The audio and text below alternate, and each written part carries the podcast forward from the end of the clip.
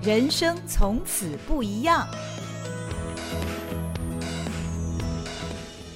Hello，大家好，欢迎您来到《人生从此不一样》，我是赵新平。AI 的发展肯定会让我们每一个人的人生从此不一样，特别是 ChatGPT 问世之后呢，人们对于 AI 到底未来能够做些什么，以及如何驾驭 AI，使得 AI 成为我们的助力，而不被 AI 取代。现在蛮多人都蛮焦虑的哦。那呃，培育人才的教育体系，在这个时候如何与时俱进，就非常重要了。是。今天我们的焦点呢，要来到台中的东海大学。您刚刚一定听到旁边有一个男士啊。如果你现在 Google 东海 AI 的话，第一笔你点进去就会看到。AI 东海迎战未来，从这八个字，我们可以感觉到，好像现在全东海都已经投注于 AI 的学习跟运用了。在我身边的呢，就是东海大学工学院院长黄清应黄院长，院长好。心屏主持人好，各位听众大家好，非常荣幸有这个机会来跟大家互动。我们今天就要来跟院长好好聊聊啊，到底 AI 怎么改变了东海，改变了东海大学的学生。不过，首先要请教院长的就是，呃，这一切到底是从什么时候开始的呢？呃，所谓的 AI 东海迎战未来啊，东海是从什么时候开始有这个决心要开始投入 AI 的学习跟运用？大概七年前，嗯，哦、那呃，其实是我们有一个非常杰出的校友，嗯哼。他看到这一个趋势，当然，其实 AI 就我讲，AI 已经是六十年的工具了，是啊、哦。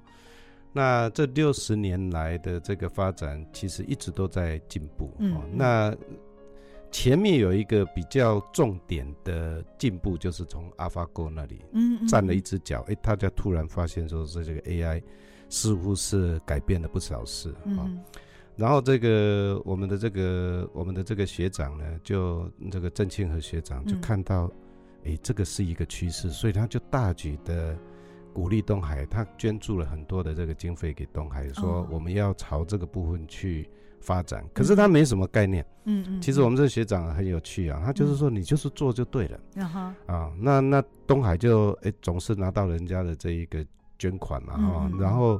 哎，是不是可以？就是说，我们就开始把这个学生开始锻炼，啊、呃，有这样子的这个 AI 的思维。嗯。可是你大概不，大家大概不知道啊，这其实是校内有很多的这个意见啊。嗯。因为很多的学生说，我学中文的，啊，uh-huh. 我学外文的，啊。对对对，尤其东海以前是以人文社会学科为主的。是。嗯。所以，可是这些学生就说：“我为什么要学这个东西呢？”哦、嗯嗯嗯，可是现在你看，这个六七年前后过来了哦，那现在 ChatGPT 又跑出来了，嗯，你会发现说：“哎呀，真的是很有远见。”嗯，因为当所有的学生在很年轻的时候，他或多或少知道一点有关于人工智慧是怎么一回事的时候。嗯。其实他就不会担心，就是说，或者是他可以有防备，嗯嗯，他就不用担心，就是说，哎，比如说在网络上，或者是在今天，哪怕是我们的停车场，嗯哼，或者是说我们在这一个很多的人脸识别，嗯嗯，啊，或者是说我们在用这一些信用卡消费的时候，嗯，或者是在我们网络上的时候，我们会不会有治安这些的这个危险的时候，他他有观念，嗯。我分享一个观念，就是说未来一定是人跟 AI 共处的世界了。嗯，我们没有办法逃离开 AI。你说特斯拉，嗯，那上面有多少 AI 的技术在里面，嗯，对不对？嗯，哦，将来的这个六 G 也是一样。嗯，所以这个无人机在空中操控，其实有好多的这些 AI 的这一些。内容都一直不断的在我们的生活里面发生，嗯，所以我们必须要有一个这样子的准备。我觉得这已经是涉及到这个国民的素质的问题啊。对，那只能讲说，哎，上帝很爱东海，啊，所以就是让我们有这个学长，对，七年前就开始了，是是是是。嗯，那东海怎么运用这笔资金，又怎么让学生学习，特别是那些文科系的学生，是嗯，怎么样让他们与 AI 共处？他的其实一个程度就是说，老师要先、嗯，就是说教育其实最重要的现场就是老师、嗯、对。哦，所以就是说，呃，我我们的这些老师的时候，他会就着这一个科系的学生，嗯哼，然后他去规划有关于 AI 的认识，嗯嗯嗯，这些学生的时候，有时候可能是老师给了他一个城市的片段，嗯哼。然后让他去说，哎，你去试试看，把这个资料喂进去以后，嗯、看他出来什么样子的结果。嗯、就是说，他就不是写程式的嘛，所以程式当然是老师先跟他讲说是怎么回事嘛。哎、他去跑他特定的资料，嗯、结果他发现，哎呦，真的是能够有一些什么效果出来。那有一些学生的时候，他可能就得要下去写，嗯，啊，他可能就要下去写程式，所以他会按着这个。每一个科系里面，他对于 AI 的认知理解，哦，就我刚刚讲这个全校性的要做的时候，他一定是比较科普式的，嗯哼，所以在科普式的时候，就是不要把学生吓坏了，嗯，所以让他能够接受说，哇，这是一个真的是有那个未来性，嗯哼，那将来的时候，他就有可能去挑战它，嗯，你一开始的时候连认识他都有困难，你就不可能去挑战他，嗯嗯，比如说像我们。我看了一下我们的一个公共行政系的教授，很资深的教授，他教这一个 AI 思维啊，嗯，所以我看到他，他里面就开宗明义讲说，你未来很多的政府部门也好，社会部门也好，全世界的这个政治的时候，其实他有很多的文件，这些文件的时候都会是你很好的理解的素材啊。嗯，AI 可以帮你理解。嗯嗯，这是公共行政的。对，公共行政，你看，你公共行政他们都、嗯、都需要，是是是。那以工学院来讲，在七年前跟七年后课程上有一些什么样的不同的变化吗？因为 AI，因为 AI，嗯，因为它工具改变，嗯，比如说在 AlphaGo 之前的 AI 跟 AlphaGo 之后的 AI 有一点不一样，嗯。嗯 AlphaGo 之前的 AI，我们勉强讲就是说，它基本上在乎的一些演算法，嗯，可是演算法对。多数的人来说，都还是很很硬啊。对，哪怕是工科的部分，除非是他在这个领域里面，uh -huh. 不然还是很硬。嗯。可是 AlphaGo 以后，它开始我们讲叫做资料驱动 （data driven）。嗯嗯。data driven 为什么会 data driven 会出来？哈，各位有一个很重要的概念，就是说，因为 IoT 的原因。嗯，嗯。你想一想，我们的手机其实就是一个 IoT 啊。我们里面，然后我们的信用卡刷卡，我们的健保卡，我们的医疗，嗯，然后我们甚至我们在网络搜寻的，嗯，提供了很多的资料，嗯嗯，到了这个云端，到了这个资料库里面去。这些资料素材成为一个 AI 学习的对象，嗯哼，嗯，所以他就会把这个形式做出来，所以就整个在资料上面的这个分类的时候，从 AlphaGo 以后，其实在工程学科里面有很大的改变，再加上影像识别，嗯，影像识别的时候呢，就是说，比如说我们在生产线的时候，我们要辨识这个是好的或不好的，嗯，现在太容易了，我不需要用人的眼睛啊。我用这一些机器视觉的时候，里面搭配 AI，我就能够辨识啊，嗯，更精准，更精准啊，更比真的是人的眼睛会累啊，AI 不会累啊，真的是这样子。所以，它在这个整个的那一个图像上面的这个分辨也好，在这一个呃，包括就是说，比如说环境的侦测，环境有很多数据嘛，这些数据的时候是不是有一些什么样环境的变化？嗯或者是我们的这一些化学材料是不是有什么样子的这个变化？嗯嗯嗯。或者是说我们的这一些半导体制成的时候是不是有跑掉了？嗯哼。这些东西的时候，AI 其实提供了一个很大的便利，是。特别是在产品跟环境的监控上面。啊，AI 提供了很大的帮助，这是过去，嗯，在过去不会发生的，嗯，过去因为我们没有那些感测器，随时收到那么多资料，嗯嗯，哎、欸，是是。在课程上怎么安排呢？因为我在网络上看到东海它是推动全校性的有一个 AI 共同必修基础课程哦，是，是，是。我看到这样的课程就觉得好像回到我们大学时候的通识课，对，啊，对，这个也列在 AI 现在也列入这个全校共同必修的基础课程了，是是是，是。那除了这些基础必修课程之外，比方说针对工学院，他会怎么来安排？因为基础课程它应该就是打个底嘛。对，全校不分科系是都要学，都要学。那接下来进入了各个科系、各个学院它的专业之后，对，又是怎么样来运用 AI 学习？就是我刚刚讲过哈、嗯，就是说，因为它是资料驱动，嗯。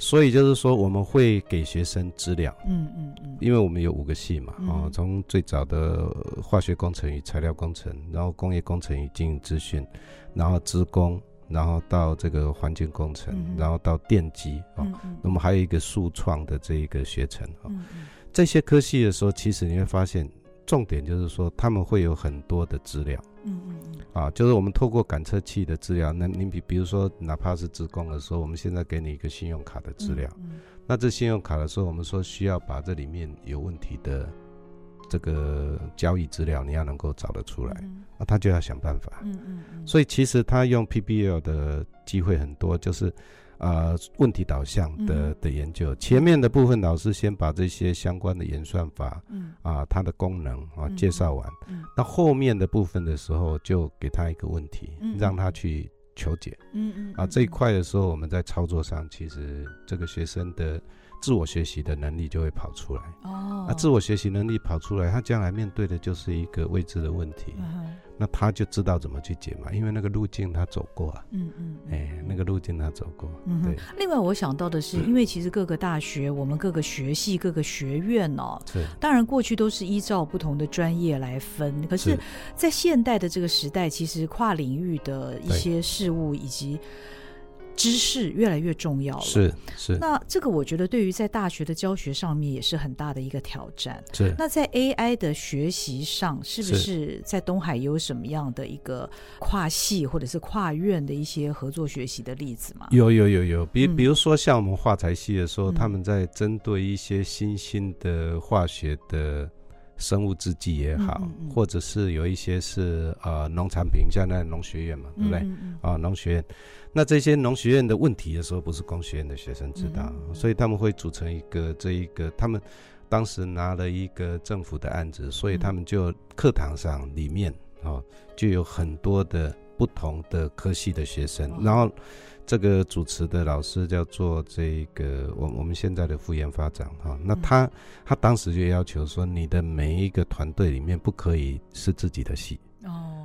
那他们就那现在好了，那这一个同学就出来，那有一些人就贡献城市的能力嘛，有一些人就贡献分析。可是最重要的是那个 domain knowledge 是谁？你的领域知识的时候，比如说今天是农学院的学生进来啊，那农学院今天有可能是一个美术系的学生啊，他说我们来看一下有没有可能在这个画作上面，那些古老的画作上面的时候，我们有没有可能把它在修复的时候，我们能够修复的。比较更完善，类似像这样子，他们就有机会找到一个问题去去做这样子的这个应用。嗯，这真的是非常有趣哦。而且从这个跨领域的学习当中，你可能从自己原本感兴趣的那个专业，你又会发现自己在其他领域方面的兴趣是哈，或者是也发现你其他的专业，所以很早很早就可以开始斜杠了。对，他就是很习惯跟不同领域的人合作嘛。嗯。我觉得就是说，现阶段，因为我们都很谦卑的看待自己的专业了。嗯，你这个专业的时候，你能够到底能够持续多久，没有人知道。可是，如果一个老师的他很很谦卑的来看待他自己的专业，说我没有把握，可是我要有把握的是说，我的学生哪怕我自己领域的专业视为了，被取代了，嗯嗯，他还是有能力，嗯嗯，他还是有能力，他还是有勇气去面对他的未来。嗯，因为他手头上有的是很多跟别人一起合作的经验嘛，嗯嗯、啊，那这个就是你的这个斜杠斜杠里面所要、嗯、所要去完成的。嗯，对，在这个年代当老师也特别挑战吧？呃、我我必须要说是的、嗯、啊，我个人都主张，我相信我们的老师也会同意我的看法，我们不怕调皮的学生哦。我们只怕不理我们的学生，没有反应，没有反应。对对对对，嗯嗯、所以这学生调皮的时候，就是表示他脑袋也在想。Uh huh、可是问题是怎么去创造那个学生愿意去挑战问题？我觉得这是当代的老师的时候的一个责任。嗯哼，其实现在的老师要比以前不一样。以前的时候可以就是比较，反正我就是教。这个我该教的教完以后，剩下就是你的责任。嗯、现在不行，嗯、现在必须要把课堂上要活泼化。所谓活泼化，就是说你必须要把一些社会上的一些状况，要把它带进到你的这个课堂上，或、嗯、或者是你的这个讨论的时候要丰富一点了。嗯、我比如说我上课的时候讲到 Black Pins，嗯 哇！我觉得的我的学生突然之间就说：“哇，老师你知道？”我说：“我知道啊，我没有没有吃过猪肉，我总是要看过猪走路吧？”哇！都突然之间对我这个尊敬起来了。对对，这很重要，这很重要。原来老师也知道。对对对，嗯嗯嗯。东海我知道有一个人工智慧中心哦，AI 人工智慧中心。是是是。这个智慧中心可以提供师生哪一些的学习资源？他现在有这个郑清和学长哈，他不是只有一次性的这个捐款，他是持续性的捐款。那他就是希望有一些学生的时候，特别是哎，他确实是很愿意，能学习能力各方面也好，他希望这些学生的时候，在大学的时候，他就有被足够的刺激。嗯。所谓足够的刺激，就是说他所需要接受的学习强度是要够。嗯哼。我们现在有两个部分呢，一个是有关于智慧制造，嗯，还有一个部分是有关于永续议题。哦。那智慧制造这边的时候，当然就找相关的科系的老师，进来。那不是只有好像把他们变成训练很厉害的，变成只是一个。赚钱机器了啊！我我经常跟学生讲说，老师的目标绝对不是要你们变成赚钱机器，而是而是你们要对自己，对于这个整个世界，你要有一个程度的爱心啊。嗯嗯。你要知道，就是说你要能够贡献，所以我们会有一些这种自我成长啊，他必须要有一些伦理的这种教育给他们啊，他要知道。对，很必要，不然的话，其实这 AI 的环境里面其实很麻烦，是吗？人要做坏的时候是比以前更坏，是，而且更不容易找到。更强大的工具在手里了。对对对，所以所以你的你的那个起心动念就很重要。所以所以就是我们要怎么样子做一个有贡献的、有爱心的人都很重要。那那这一个在这个光点之下，这些智。智慧制造的时候，我们会也会带领他们去解决这些食物的问题啊。然后在课堂上的时候是跨领域、跨科系在学，所以坦白讲，这些学生啊，还好是他们学习力很好。不然的话，有一些真的是他们也不是，比如说像我是工业工程领域啊，他们学生从职工、从电机，还有从这个农学院的学生来，一样是要修我的课。嗯哎、欸，他们修的还不错哎，嗯，因为学习力好嘛，嗯，所以我就给他们一些基础的课，我说你上课要是听不懂，自己要回去把这些基础把它补起来，嗯哎、欸，还真的把它补起来，嗯，愿意学习，愿意学习，他的学习力好，嗯，然后又愿意学啊，所以这些学生的时候整体的那个表现，所以他将来你说要面对一个我们现在比如说包括这个台积电呐，我们的半导体产业很多都是跟这些。包括我们的这些机械业的这些领域里面，现在少人嘛，嗯，你没有靠机器人，没有靠 AI，没办法，嗯嗯嗯。差一下，就是说，这些 AI 机器人的时候，是帮忙解决了台湾人口老化的问题。的确。对，你没有，你如果没有这个东西的时候，嗯、我说以我们台湾的这种人口老化程度，嗯、我们的制造现场没人了，对，以后都没有青壮年，对，所以我们就必须要把机器人引进去啊。嗯，所以这个很重要，就是说现未来的时候，比如说年纪大还是可以继续做，因为我不我的眼睛不好哈。我有机器视觉帮我看，uh. 我这个臂力啊、脚力不够好，没关系，机器人会帮我拿。嗯、那个机器人变成一个辅助的工具哦。可是这个人在制造现场还是有他的必要。可是，uh. 可是慢慢的变成辅助的角色，主角变成是机器人，嗯、uh，huh. 而且是有智慧的机器人。嗯、uh. 那这些有智慧的机器人的时候，就要人去去教他怎么样子去。设计怎么样子去应用这些智慧机器人在制造的现场啊？嗯、哦，甚至不只是在制造现场，还有服务啊。你现在很多，我相信再过个几年呢，你会发现台湾的餐厅全部都是机器人，真的啦，真的，因为找不到人嘛。找不到人，而且成本又很贵呀。嗯，那其实你去看那个旋转寿司，已经开始有一点点那个样子了。对，它只是再进阶一点啊，它会改变的，它会改变。那个饭店的时候，很多也会机器人都会进去。嗯哼。那老师，您观察，呃，刚刚您提到，其实学生在课堂上面，他的学习的动机是强的。您觉得这个驱动他们学习的动机，会不会是学生现在也很怕自己会被取代？呃。会，所以就是说教育很重要。嗯嗯，教育就是老师会把那一些未来的现场跟他们解释，而且是很活泼的解释。嗯，我最担心的是什么？我最担心的就是学生动不动就去把那个便利商店打工当成，反正没关系，我最后就是了不起，我就去当店员。哦，我们不要这样子，因为那个店员将来也会被取代，嗯，对不对？啊，所以最重要的是让他对未来还是怀抱一个理想。嗯，哦，我们绝对不能够训练躺平族了，这不是教育，绝对不是，不是，不是在训练躺平族。教育就是说，看到未来，不是看到危机，是看到机会。所以老师的眼光很重要。嗯老师带领学生看到那个机会，然后你有信心，有这个能力去面对、去解决、去挑战它。嗯嗯，我觉得大学时代老师的引导真的太重要了，因为大家从那个。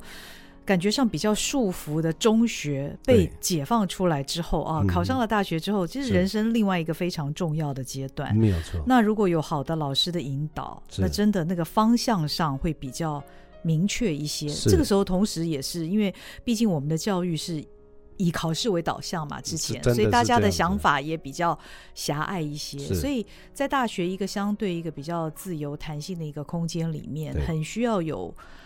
老师引导的方向，哈，我完全同意。这个对于未来我们每一个人的发展啊，至关重要。那我不知道现在老师，呃，因为 ChatGPT 的这个话题这么红啊，对，学生们会不会拿 ChatGPT 做作业呢？是老师说你用 ChatGPT 哦去把它做出来。OK，老师要求，老师要求。我是说你连 ChatGPT 都没有拿它当工具的时候，那你不是吃亏了吗？我是说你就是说，基本上就是说你把它当做一个工具。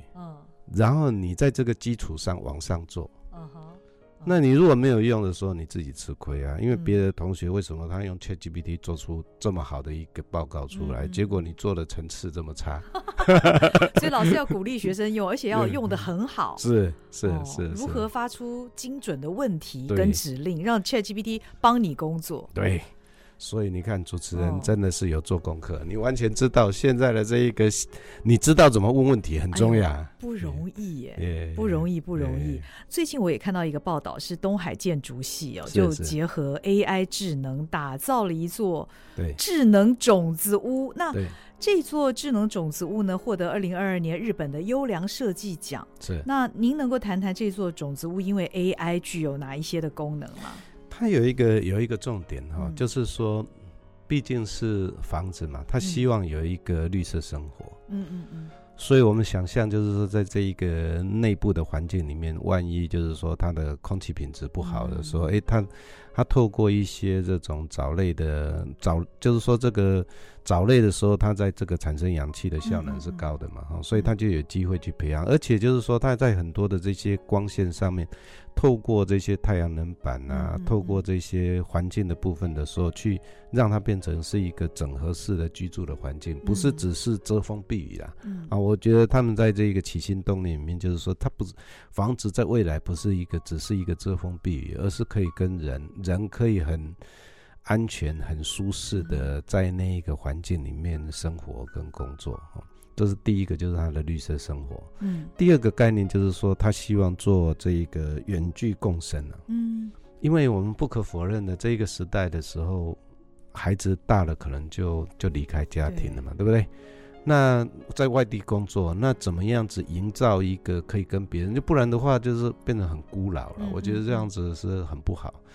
所以这一个里面的时候，他希望在这一个环境里面是可以。透过现在的这些资讯科技，是可以跟人可以互动的，嗯啊哈，所以可以互动，不只是跟自己的孩子，可以跟嗯大学的同学啊、小学同学啊，哈，那大家就就是邻居啊之类的，嗯，形成一个有互动的这样子人的这个环境，人跟人之间的关系才会有连接。还有一个就是智能空间，嗯嗯，就是这个空间本身的时候，因为。人少有一个问题，就是说，万一有什么样子的状况的时候，嗯、大家会不知道嘛？嗯嗯、哦，所以我们就有机会透过这些 AI 的技术，不论是在灯光上面，不论是在这一个安全上面，提供一些协助。嗯、哦，啊，我我想这个部分是它的三个构面呢，啊、哦，他们的这个整个设计的三个构面。嗯，当然这是一个很杰出的作品。是那有没有可能在可预见的很短的未来里面，这样的屋子就可以在台湾遍地开花这样。这个就是他们的目标，嗯，这是他们的目标。他们的目标就是说，因为你你一旦要促成的时候，你就需要把它模组化嘛，对，你要把它包装成产品嘛，嗯、哦，今天如果说是我们的这一个，哪怕是一个麦克风、一个台灯、一个水杯。嗯一部电脑，如果他没有把它打包成一个商品，那大家就不知道怎么去去买嘛。嗯、所以，他一定会走在这个商业化的一个路径上，嗯，让大家可以很快的去做取得。嗯，欸、对。是，那所以我们看到在 AI 的这个协助之下，当然不只是我们刚刚举的建筑系的这个例子了，相信其他科技也有蛮多的运用的例子，会有很多的作品出来。那呃，学生应该跟产业之间也会有一些连接吧？是是是，嗯，我想这几年东海大学一直朝这个部分做努力哈。东海大学因为它的后面就是这个。台中工业区嘛，前面就是台中科学园区啊。嗯、其实光在中部的部分，还有大肚山的这个整个的那个黄金重谷，所以它遍满了很多的企业，其实是在这个学校旁边的哈。呃，我们很多的系，甚至像我处的这一些工业工程系，他们大二的时候就学生就得要出去公司里面跟着课程要去做实习。嗯嗯。所以这实习的时候就。他的学生的时候，就是要拿公司的问题来作为他的课堂课程里面的一个研究的对象。嗯、哦，所以这个是我我们很念之在之的。嗯，我我我觉得就是说，特别是工程教育很重要，就是学生在未来的时候是可以被企业重用。嗯，啊，这一点很重要，因为。不然的话，这个工科的学习就有一点太可惜了。我我们就是要训练产业界能用，那怎么训练产业界能用？就尽可能在他们学校的时，在学校的时候就已经是在熟悉外面产业的问题。嗯啊，呃，我我们最近刚刚拿到一个教育部的计划，这教育部计划是这样子，它基本上就是说去连接企业，所以我们找了七八家都是很好的公司。嗯来作为我们学生实习的场域，嗯哼，所以就是说他在大学的时候就高年级的时候就去实习，所以我跟企业达成一个协议，就是说这些学生的时候是大四下学期的时候去公司，哦，可是你要来面试他，哦，你要觉得这个学生可以，就是说他去你公司实习，最好他将来就直接留任。嗯嗯嗯嗯，就是说有一些学生，他如果就是准备要就业，他没有要读研究所。现在工科读研究所其实含金量很高了，所以我们都鼓励学生，就是说你要读研究所。可是有一些可能他自己的这些生涯规划或者是家庭的因素，所以他选择要就业。嗯，那就业的时候，我们就给他这样机会，就是说，哎，这都是好公司。嗯哼，那可是就是说，工科的学生，我我我必须要诚实的讲，有一些。有一些工科的学生的时候，他们的口条可能没那么好，嗯、所以我已经都跟公司讲好，你不要看他话可能没有讲的那么好，可是呢，他是能做事的，因为我会把这些学生的时候，一定是要程度不错的，我才会介绍给你。所以，可是你们还是要看一下，啊，你们如果觉得这这个这个学生不错。那你们就把他这个让他去实习，实习了以后就接着在公司里面就继续服务。嗯，我我我们是用这样子的方式去。带领我们的学生，等于说也是帮企业觅才。对，但是呢，这个人才也不是直接就推到你公司门口了，对，人要要透过面试这样的一个程序。其实这个对学生也是非常好的一个训练了。是是是。哦，我觉得现在的老师真的是帮到家了耶！这个这个学生还不好好努力吗？嗯，那其实院长你在东海也服务了很长一段时间了，您自己本身也是东海的校友。是。嗯，那这一路走来，从东海的大学生到您个人，后来又出国深造，又回来服务啊，呃，这么长一段的时间，你也看到，随着时代的演变，其实，呃，现在所谓的夯不夯的一些学系，也有一些的不同。但是，我想，不管这个社会在如何的进步，科技如何的进步，机器人如何的发达，对人。完全没有办法被取代，因为没有人，也就不会有机器人，嗯、不会有人工智慧嘛。但是学生在这样的一个环境当中，他如何去辨别、小则从这个真假讯息的分辨？嗯、那大的呢，就是他如何更有智慧的来运用 AI，而不是被 AI 给绑架了等等。这个，您在教导学生的这个过程当中，您自己的心得是什么呢？这个时代的时候，所以需要拿个案。我一直都鼓励老师说，你不要跟社会脱节太多。嗯嗯。老师一跟社会脱节的时候，跟学生就没有办法对话。嗯。所以你你你哪怕对啊，因为有很多这个治安受骗的个案嘛，你你在媒体上你看到这个个案的时候，你就可以把它拿来课堂上说，你看看这个部分它的出现的漏洞在哪里，为什么会没有办法辨别？导致后面会有一些不论是财损或者是人损，嗯，所以这个都是要小心的。嗯，这个是我觉得这一个时代里面，就像你刚刚讲，就老师的责任其实比以前更重啊，因为这个社会太复杂了。嗯，那老师没有办法再活在自己的象牙塔。嗯，我一直都是鼓励老师必须要。跟外面有所这个互动跟连接，嗯、那他才能够把一些社会真实的状况带进到课堂里面给学生，嗯，学生也才会有警觉哦。因为我们现在接触的学生啊，叫做这个数位原住民呢、啊，就是他从从、哦、一出生就已经开始是在活在数位的环境，对。可是呢，问题是，他对于这种他的网络世界的时候，有时候是太过天真，嗯哼。他不知道怎么保护自己。嗯，国小、国中、高中的学生，这个密码互借的啊，真的、啊，这你不知道啊？哎、欸，他们会密码互借，他们会觉得不觉得这很危险？对他们不觉得很危险，因为为什么？因为在那个之前的时候，他们都还不会有一些金钱上面的使用。哦、可是他不知道说，你这个互借的时候，可能你的个资就不见了。对，对他不知道后面的时候，有可能不晓得被人拿去做什么，嗯、你不知道，这是。过去的很多的老师，我相信在小学的老师也不会觉得他需要教这个，你知道意思？嗯嗯嗯、可是他到了大学，如果还继续养成这种习惯的时候，嗯、那问题就大了。嗯，这问题就大了。所以，所以有时候就是说，有关于数位治安的这些理解啊，就是有时候只能在课堂上老师提啊。嗯，因为为什么？因为每一个进来的学生，他在这部分的认知层次差很多。哦，有一些。父母或者是过去他的老师可能比较有注意，会灌输一点这个观念，可是有一些是从头到尾都没有人讲，真的真的有一些是从头到尾都没有人讲，所以老师还是得要讲。到了大学的教授还是得要讲，说你怎么样子在网络里面要保护自己。所以我们这个因为是这个工程科系嘛，所以我们都会有这种演讲啊，这在治安是怎么一回事，然后有关于伦理。工程的伦理是怎么回事？这个现在都得要教，不然很危险。所以现在的学生，因为我我真的离这些学生很遥远哦，原来他们不如我想象中的那么精明啊！我还以为，我还以为他们现在因为从小就这么聪明嘛，对不对？各种的资源比我们以前要丰富很多，又是数位原住民啊，又懂得 AI，原来他们仍然是有很天真的人类的脑袋，是是是是超级天真的历练哦。对对对对对。东海的大学生现在为什么叫自己叫 AI 生？啊，感觉很时髦啊！哇，这个说实在的，嗯，这个主持人应该知道啊。现在任何一个公司、学校要在这个这么浩瀚的。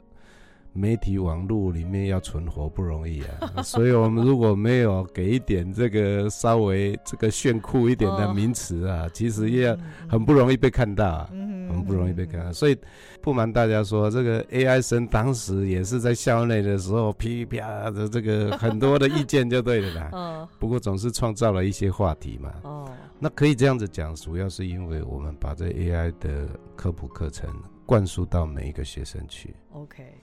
所以这每一个学生他必须要学这个，那他，所以你说他是 AI 生，可以这样讲。可是当然 AI 会有层次的，你比如说你这个自工的学生、电机的学的学生，他可能他的 AI 就修好多好多课嘛。嗯嗯。那或者是像资管的学生，他可能修好多好多的课。那有一些工程的课，可能他也修不少课，可是就没有他们多嘛。嗯，那有一些这个非工科的，比如说农学院的，可能他也修不少。嗯、可是相较之下的时候，有一些文学的啊，哦，他们可能就没有那么多嘛，啊、哦，就是类似像这样。嗯，哎，所以所以还是会有层次上的差异。可是这个是一个普及性的教育，大家都要，哎、嗯，大家都要。不过，我想这个 AI 生这个名词，这个博取大家的眼球或是注意力的目的。已经达到了，至少我在网络上就哎、欸、就吸引我的注意哦。东海现在大学生是 AI 生，当然从这个 AI 生的这个名词当中，也可以看出东海对于推动呃人工智慧教育这方面的努力。是。那接下来有没有哪一些的短中长期目标？呃，我们现在在这一个有关于这未来的部分的时候，嗯、大概会做一些强化了。我相信 ChatGPT 这一块的时候，可能会引发、嗯、我我我我们已经看到有一些老师甚至在。大一的课程的时候，已经在谈到这个部分的议题，所以，呃，这一个部分的发酵应该是会继续。嗯，不过就是现在是这样子，因为呃我们学校也设定了，就是说我们是全力的拥抱 ChatGPT 这样技术，所以未来的部分有关于在不论是这个学生的研究上面。或者是他的这一些报告上面，哦，可能在这一个部分的时候，都会持续的让学生去做。那当然，老师在这中间的时候，老师一定要走得更前面啊，不不然的话，学生做一个假报告出来给你，你也无从分辨，那问题就大了。所以，所以老师必须要走在学生前面。然后，所以在这一块的时候，我们虽然在极力的使用这个 ChatGPT 这样子的技术哈，可是。老师在这个部分的认知还是会往前走，嗯、哦，所以老师辛苦了。对对对，又 是是是是，不过就是说，其实教育嘛，你就是之所以会选择大学教育当做职业，其实就是因为你有一个。想要不断创新的这种意愿啊，嗯，哦，还有这种乐趣，嗯，不然的话，当大学教授其实也蛮辛苦的，因为每天都在被新的东西给轰炸。嗯嗯嗯，嗯，不过我看到院长保持的非常的年轻 啊，因为经常跟这些学子们在一起，对对对对对，而且要吸收很多学子们所喜欢的 Blackpink 啊等等，对对对对，没有错没有错，讲了以后，这全班的啪就亮起来了，所以。呢，其实在，在呃 ChatGPT 问世之后，AI 它的发展目前一直都是一个现在进行式，而且它的步调越来越快，速度越来越快。是。那东海大学其实这七年来，我们可以看到，它不管是课程的数量啊，他的所发表的研究啊等等，是相当相当有目共睹的。而且呃，我看到今年二零二三年英国泰晤士世界大学学科排名，东海大学在工程学系的。成绩大幅进步，是好，因为东海大学过去大家对他的这个主观的想法都是，哎呦，好人文气息哦。嗯、那现在呢，东海大学的工程学系在台湾仅次于台大、清大、交大、成大跟台科大五所国立大学啊。那这一项呃，英国泰晤士呃 THE 的评分指标分为五个领域，嗯、分别是教学、研究啊、呃、引文，引文就是国际呃被 OK citation 被引用的被。引用的哈，国际视野还有产业的收入等等这五个领域来评分，所以呃，我们看到东海大学在这个排名上面哦有大幅的进步，也可以看得出这几年来在在教学啊，在 AI 方面的努力，那不断与时俱进的一所学府。那今天也非常谢谢黄院长来跟我们分享，呃，谢谢谢谢这个主持人，谢谢各位听众哈，我想。东海大学就是一个很注重教育，所有的老师都乐在教育，嗯，也盼望就是说我我经常说我们要秉持一个观念，就是我们透过教育来翻转学生的生命，嗯，让教育成为学生的祝福，嗯，啊，我我想这个是我们一直以来的理念呐，嗯，那也很高兴有这样机会来跟大家分享。嗯，谢谢主持人，谢谢各位听众。就读东海的学生们要习福，好好的学习，要把握这个非常棒的机会。那也谢谢院长，谢谢您的收听，我们下回再会喽，拜拜。好，拜拜，谢谢大家。